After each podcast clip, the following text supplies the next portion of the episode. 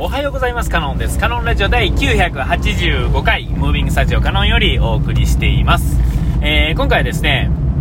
えっ、ー、と、えー、まあ、ももクロですね。えっ、と、ももクロのですね、ライブを行く、えっ、と、また夏のね、ライブを、チケットをね、取ろうと思って、えーまあ、取るわけですよ。で、まあまあ、まだね、あの抽選に応募したっていう状態で、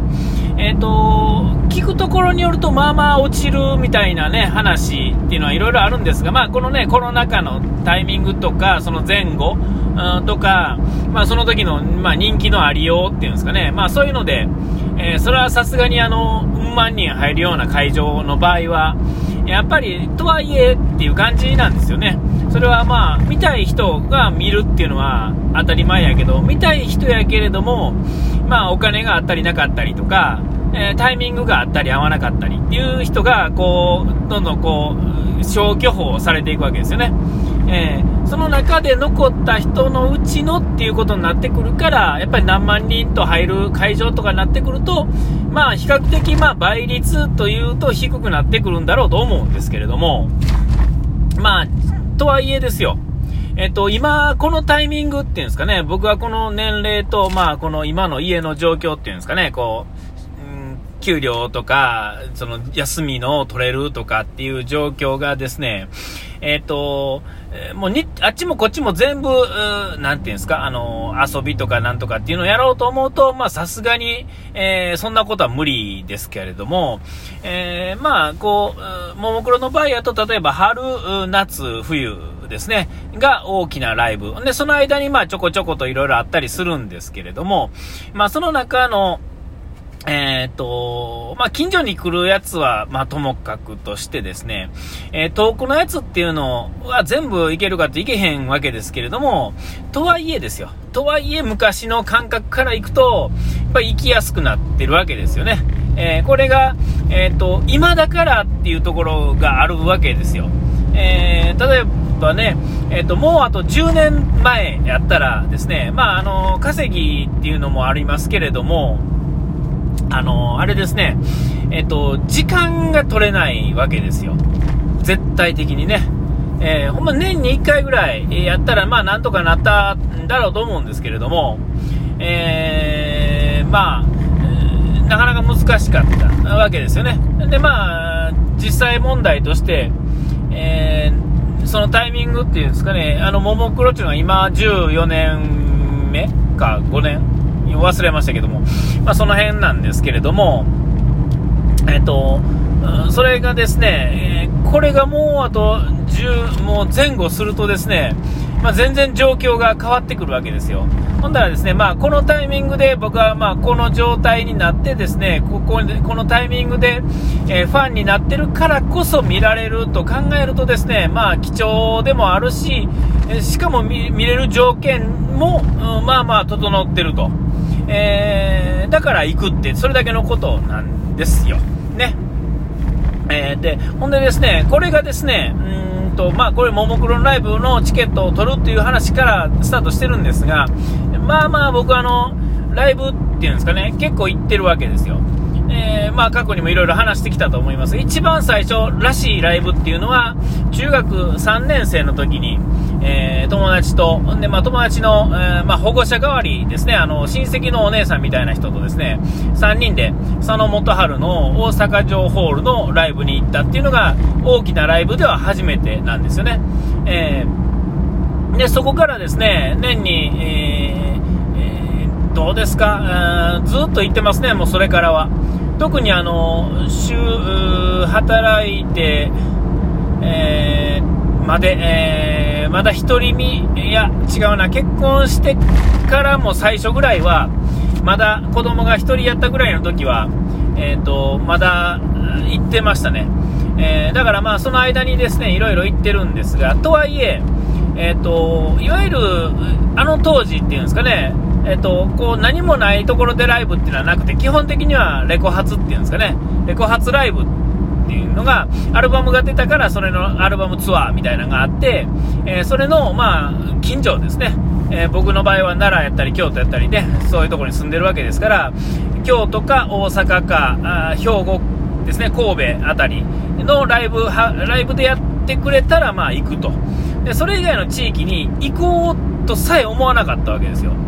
えー、で、よっぽどのね、佐野元春のこの、なていうんですか、横浜スタジアムとかですね、武道館のとか、そういうのって行こうとちょっと思ったりもしましたが、そんなもん行けるもんではないやろうと。なぜならこう、泊まりで行くとかっていうことで、ライブで泊まってお金を使うっていうことに、まあ、そもそも思いつきもせえへんっていうんですかね。えー、か、だから、まあ行ってなかったんですけれども、だから、あのー、この今ですね、まあ、追っていくいわゆるグルーピーじゃない、なんていうんですか、あの追っかけみたいな人は、まあ、全然別格じゃないですか、そうじゃなくてですね、えーと、例えば、ももクロの話だけとかでもそうなんですが、えー、と全国をですね、え、まあ、まあまあみんな暗記しはるわけですよ。え、今の時代、まあ、ごくごく当たり前のことなのかもしれませんが、え僕の中ではそういう常識っていうのは一つもなくてですね、えー、だからびっくりするわけですよ。ほんで、なおかつですね、知り合いがですね、そんな感じで、えー、でね、えー、例えば、あのね、知り、あの、広島に住んでるのに、えっ、ー、と、あの、東京とか埼玉とかであるライブに行くとか、それこそ福島のね、この間のライブとかに行くとかっていうのは、さすがにね、ちょっと僕には考えられへん世界なわけですよね。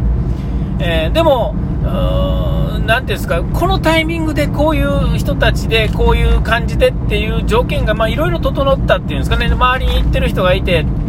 まあなんか、なんていうんかな、行くのが当たり前っていうんかな、うーん、なんか、なんか洗脳されたっていうか、なんていうんですかね、なんか、何かイベントがあったら、まあ、この SNS がそもそもなんでしょうね。えっと、何かがあったら何もなくても行くみたいなね、えー、そういう感じの、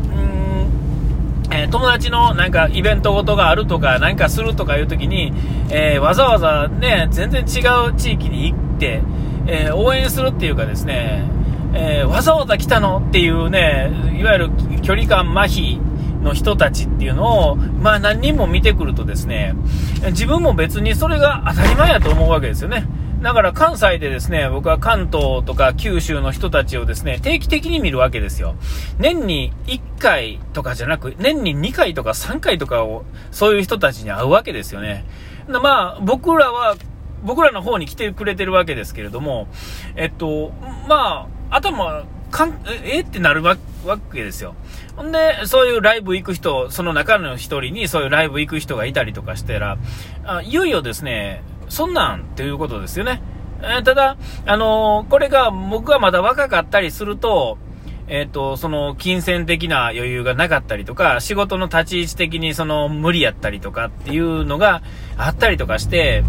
え、僕がまだこれで20代とか、ね、30代の頭とかやと、まあ、そもそも無理なわけですよね。えー、てか、まあ、無理じゃなくても、その中の、例えば、年に5回そういうのがあったとしたら、1個しか行けへんっていう感じになると思うんですよ。えー、それがですね、えっ、ー、と、なんかまあ、ももクロがまあ、その SNS の友達のそういうのと、で、えー、ももクロっていうのがきっかけでですね、今や僕はもうこの間の埼玉の 2days 行ってみたりとか、えー、っと、あと何行きました？僕。東京。東京に1回行って、いや広島のその友達のね、あのイベントに行ったりとか、で、今度、またあの東京ですね、えー、東京っていうか、狭山市、あれ東京都なんですか、埼玉、わかんないですけども、あっちの方の、えっ、と、ライブに 2days ともですね、行こうと思ったりとかですね、えー、で、この間の福島はさすがにちょっとね、えー、ちょっと考えに考え抜いてですね、やめましたけれども、えー、まあ、でもそんな感じですよね。えっ、と、今までは行こうと思いもせえへんかったものを、あの福島でさえですね、どうやったらいけるのか、そもそもいけないのかいけるのかってことをちゃんと考えるようになったわけですよ。えー、でもこれは、あの、ね、行く行けへんを考えるってだけやったら、えー、そんな小学生でも誰でもできるわけですけれども、そうじゃなくて、えー、その自分の置かれてる状況っていうのも、その行ける、チャレンジできる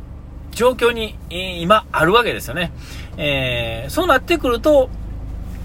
まあ、その知り合いもそうですし、ライブでもそうですが、もう、あちこちにうわーっとあるわけですよ。その中で、今度はじゃあどれに行くんだろう？どれに行けばいいのかみたいなことになってくるわけですよね。さすがにまだあの、が潤沢にお金があるわけでもないし、えっ、ー、と、イベント、うん、なんていうかな、え、そういうのも、えー、その何もかも全部いけるわけではないわけですけれども、えーそれでもですね、えまあ行くわけですよ。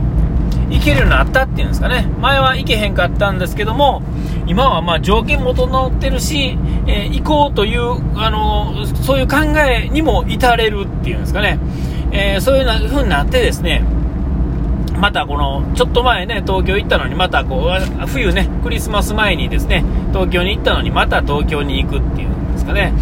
えー、ちなみに言うとですね、あの、今でもそうですが、やっぱり東京に行こうと思うとですね、夜行バスでもやっぱり5、6千円するわけです。えー、で、まあ、新幹線乗ると1万2、3千円するわけですよね。片道でね。えー、もうそれだけでも十分、あの、僕にとっても十分痛いわけですよ。ただ移動するだけでそんだけかかるわけですから、まあ、それでもそこに使うっていうのは、やっぱある程度となってくるとですね、えっ、ー、と、今度はですね、今度はお金っていうのは使って豊かにならなあかんっていうことも分かってくるし、えー、それをするためのお金もちょっと溜まってくるっていうことになるんですね。まあ、要は溜まるというか、子供にいっぱい使ってたのがなくなってくるわけですから、えー、ほんならですね、まあ、それをですね、あの、この先の老後にですね、心配する